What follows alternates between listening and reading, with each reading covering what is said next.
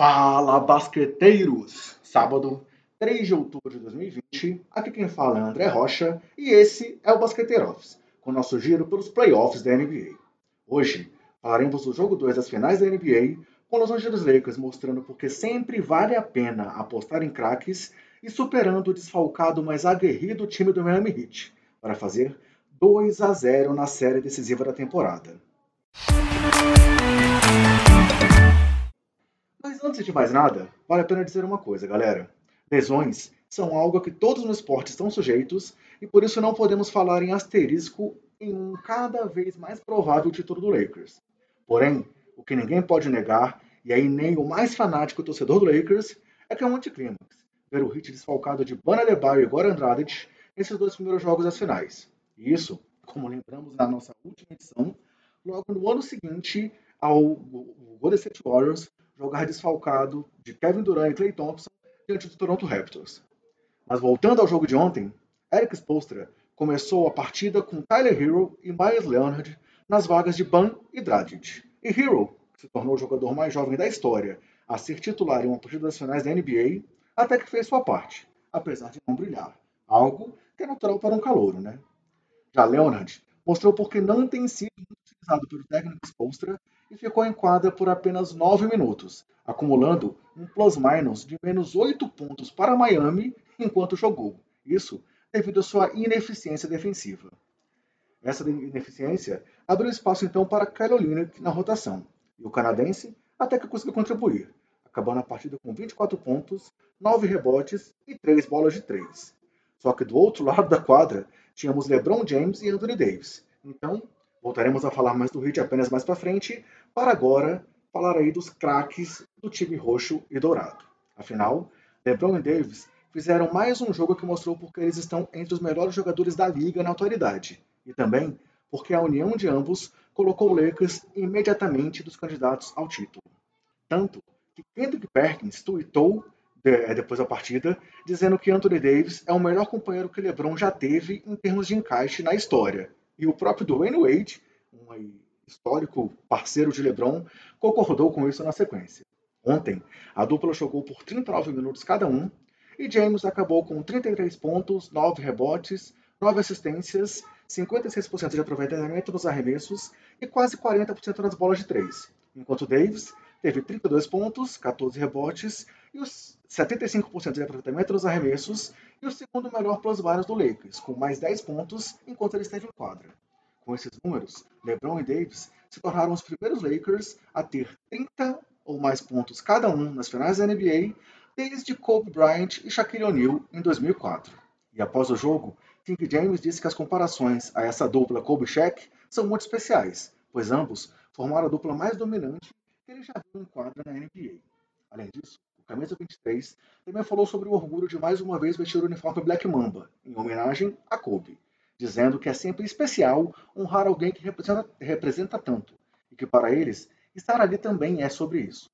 Mas voltando aos números dos craques de LA, esse foi o 51º jogo de LeBron em finais, superando a lenda do Lakers Magic Johnson na sexta posição da história em partidas de final disputadas. E com os dois jogos, no mínimo, que ainda tem pela frente, James chegará à quinta posição isolada nessa lista ainda nessa temporada. E ontem foi a sua primeira vez com nenhum desperdício de bola cometido em um jogo das finais da NBA. Já o Monocelha marcou 30 pontos em apenas 3 quartos, tanto no jogo 1 quanto no jogo 2 dessas finais, igualando Shaquille O'Neal, com jogos em sequência com 30 ou mais pontos em 3 quartos nas finais de 2002. Além disso, Davis se tornou o quinto jogador na história com 30 ou mais pontos em seus dois primeiros jogos de, da carreira nas finais, igualando Hal Greer e Rick Barry em 67, Michael Jordan em 91 e Kevin Durant em 2012. E essa foi a 21 vez que LeBron e AD combinaram para 60 ou mais pontos, com um recorde de 20 vitórias para o Lakers nessa situação. Esse número iguala o melhor recorde da história nessa situação, de dois jogadores combinando com 60 mais pontos em pelo menos 15 partidas da temporada regular e dos playoffs, que era de adivinhem quem? Shaq e Kobe, na temporada 1999-2000. Além da dupla, destaque também para o outro craque veterano do time, Rajon Rondo, o que mostra que muito talento junto nunca é demais, diferente do que pensou aquele time do Bulls que juntou Wade Butler e o próprio Rondo por apenas uma temporada. Ontem, o camisa 9 teve 16 pontos e 10 assistências, tendo superado Larry Bird e chegado à sexta posição em assistências na história dos playoffs. Além disso, com 3 de 4 nas bolas de 3, Rondo segue arremessando como nunca antes em sua carreira. E outros jogadores com dígitos duplos para os Lakers foram KCP e Kyle Kuzma, com 11 pontos cada, tendo KCP ainda o melhor plus-minus do time, com mais 14 pontos. E coletivamente, vale destacar novamente o domínio dos rebotes, com 52 a 41 no total e 16 a 6 em rebotes ofensivos, além das 16 bolas de 3 competidas pelo time do Lakers em 47 tentativas contra 11 de Miami. E foram justamente esses dois quesitos que ajudaram a superar o organizado time do Heat, que ontem vendeu caro a derrota, sempre conseguindo manter o placar próximo aos 10 pontos de diferença, como mostrou o resultado final, de 124 a 114. Ou seja, apesar do domínio do Lakers, foi um jogo onde vimos muito entrega do time da Flórida, que teve ao final 50% de aproveitamento no geral, 40% nas bolas de 3 e 91% dos lances livres.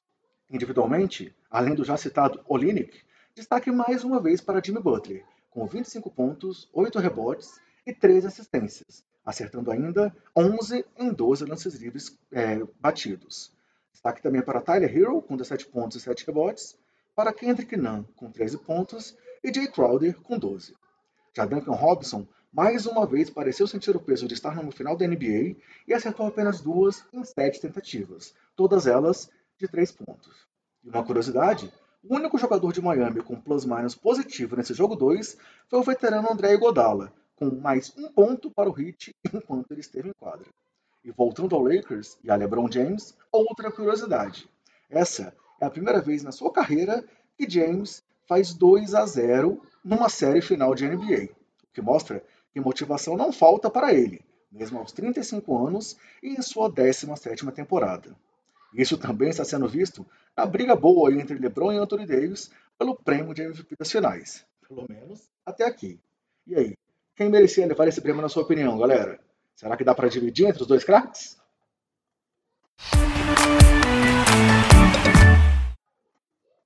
Bem, galera, as finais da NBA continuam no domingo, com o jogo 3, acontecendo às 20 horas e 30 minutos de Brasília, com transmissão aqui para o Brasil da ESPN na TV fechada e da Band na TV aberta.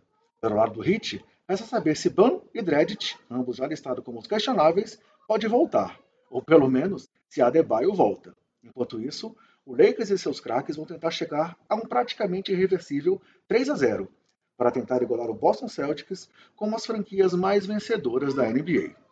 Por hoje é só, pessoal. Esperamos que vocês sigam curtindo aqui nosso Basqueter Office, nos acompanhem no Twitter, se cuidem, cuidem dos seus, cuidem do próximo e até mais!